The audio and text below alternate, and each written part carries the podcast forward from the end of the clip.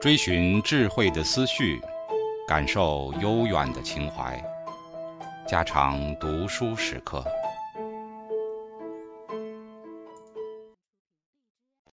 警告：慎入，非专业朗读，听后可能出现且不仅限于挺尸等严重不适，另切勿洗耳，以免污染水源。引发小猫、小狗中毒等严重生化事件。亲属关系与生存，亲近感和对假设的生死攸关场景的反应是一回事，但实际的生存问题却是另一回事。是否有证据表明，在真实的生死攸关场景中，周围存在的亲属数量会影响到个体的生存几率？有两项研究探讨了这个令人着迷的问题。其中一项研究考察了在开拓美洲的初期。一群开拓者乘坐“五月花号”到达普利茅斯殖民地之后的生存状态。在他们到来的那个冬天，天气严寒，食物紧缺，而且疾病横行。在一百零三名首批开拓者当中，百分之五十一的人都相继死去了。研究者将幸存下来的人和死去的人相比较之后，发现一个人能否存活下来，很大程度上取决于他当时拥有的亲属数量。最先死去的人。所拥有的亲属最少，而那些拥有父母以及其他亲属的人，则最有可能存活下来。同样的结果也出现在另一个生死攸关的场景中，即1846年发生的 Donner 聚会惨剧。当时87人中有40人没能抵挡住严酷的寒冬，最终相继死亡。在进化的严峻考验面前，当一个人的生命确实处于危险境地时，遗传亲属的数量。将对个体的生存机会产生强大的影响。继承遗产的形式，谁将财产留给谁？检验内涵适应性理论的另一个领域就是对遗嘱的研究。当一个人写下他的意愿，希望自己死后由谁来继承遗产时，内涵适应性理论能够预测他对财产分配情况吗？人们会将钱留给近亲还是远亲？心理学家从内涵适应性理论出发。假设我们已经进化了关于资源分配的潜在心理机制，并在此假设的基础上对下面三个预测进行了检验。这三个预测分别是：一、人们会将更多的遗产留给遗传亲属和配偶，而不是无亲属关系的人。这里之所以包括配偶，并不是因为与配偶的遗传相关度很高，而是因为配偶很有可能将得到的财产和资源投资在他们共同的子女和孙子女身上。二、人们会将更多的遗产留给近亲，而不是远亲。三、人们会将更多的财产留给子女，而不是同胞兄弟姐妹。尽管当事人和这两种亲属的遗传相关度是一样的，其中的道理可能在于，子女往往要比同胞更年轻，因而拥有更高的繁殖价值。从一生的发展阶段来看，当一个人开始写遗嘱，或遗嘱开始正式生效的时候，他的同胞很可能已经过了生育年龄。而他的子女则不同，子女能够将这些资源用于繁殖更多的后代。为了检验这些预测，研究者在加拿大的温哥华地区随机挑选了一千名留下遗产的死者，其中男性五百五十二名，女性四百四十八人。研究者剔除了血样中没有留下遗嘱的人，因为有人死后只留下了遗产，但没有留下遗嘱。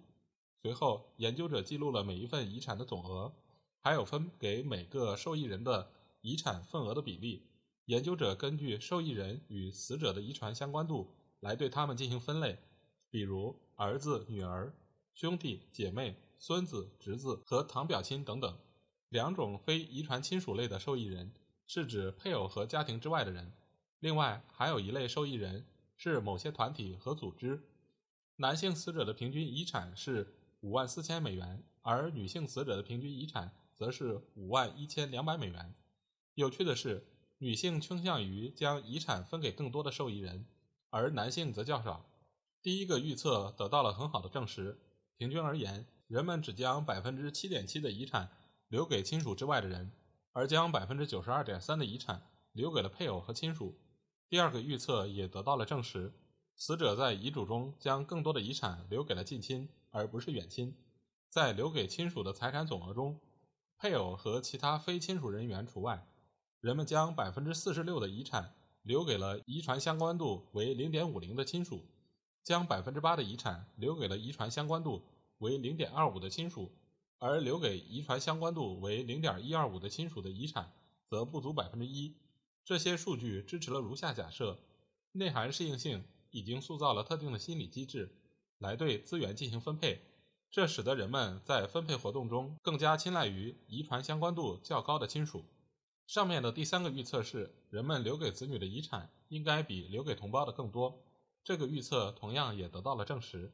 实际上，人们留给子女的遗产比留给同胞的要高出四倍还多，其中前者占遗产总额的百分之三十八点六，而后者则只占遗产总额的百分之七点九。在一项更近的研究中，科学家发现，女性死者倾向于将遗产分给更多的受益人，而且这一结果得到了重复的验证。特别的是，大部分男性却倾向于。将全部财产留给妻子，并且相信他们的妻子会把这些资源用在他们的子女身上。下面的几个例子可以用来解释男性将财产留给妻子的原因：知道他值得信赖，他会照顾我的儿子，让他们接受教育，并最终开始独立生活，不需要留给我的孩子，因为我知道他会好好照顾他们。如果把财产都留给他，他应该能打理得更好。而且我相信他会帮助我照顾好我的孩子，所以男性通常对他们的妻子分配资源的能力充满信心。但与此截然相反的是，已婚女性在临终之前却很少对丈夫表现出同样的信任。实际上，当女性在遗嘱中提到丈夫时，往往会有一些限制条件存在。比如，在上述研究中，六名女性有意的在遗嘱中将丈夫排除在受益人的行列之外，因为她们。曾经遭到丈夫的抛弃，我有足够的理由，或者丈夫曾经行为不端。而在另一个事例中，一名女性这样写道：“只要她的丈夫一直独身，她的全部财产就归她丈夫所有。”我们很难从这些数据和引用的文字中做出什么直接的推断，但是下面这种推测似乎还比较合情合理。众所周知，老年男性比老年女性再婚的可能性要高得多。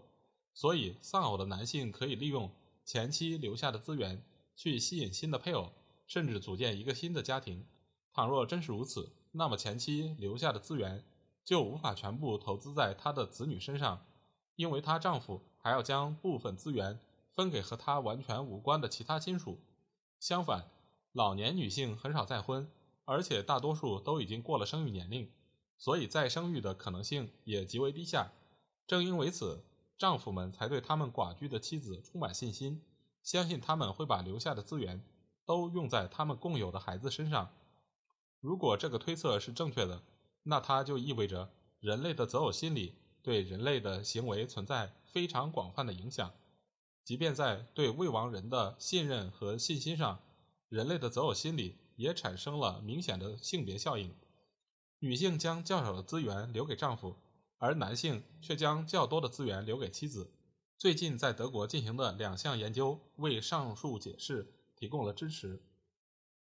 研究者挑选了不同年龄段的男性和女性进行实验。被试的任务是想象这样一个场景：医生告诉他，他已经身患绝症，所以必须写下遗嘱，将其财产分给他的孩子和配偶。与早期研究结果相同的是，女性倾向于将财产直接留给他们的孩子。而男性则倾向于将财产留给他们在世的配偶，但是对男性而言，在世配偶的年龄会发挥重大的作用。如果在世的配偶年事已高，而且过了生育年龄，那么男性倾向于将大部分遗产留给他们的妻子，因为他们相信妻子会把资源分配在他们的孩子身上。但是，倘若在世的配偶年纪轻轻，很有可能再婚，并且和其他男人生儿育女。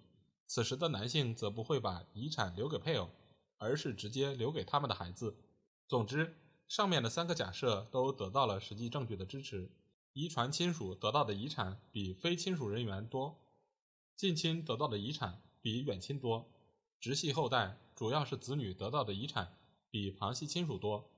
如果说正式的遗嘱也只是近代的产物，那我们如何来解释这些研究发现呢？显然，我们无需假设存在一种立遗嘱的心理机制，因为遗嘱的存在时间太短了，以至于它根本不可能成为我们心理适应器的进化环境中所反复出现的特征。最合理的解释可能是，人类已经进化了资源分配的心理机制，而遗传相关度则是影响资源分配的决策规则的关键因素。另外，这些涉及资源分配的心理机制，能够对现代的资源，即一生中慢慢积累的在遗嘱中进行分配的有形资产进行操作。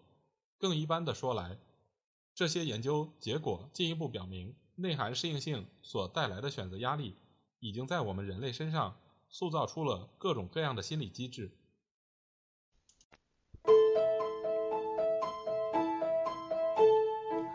家常读书制作，感谢您的收听。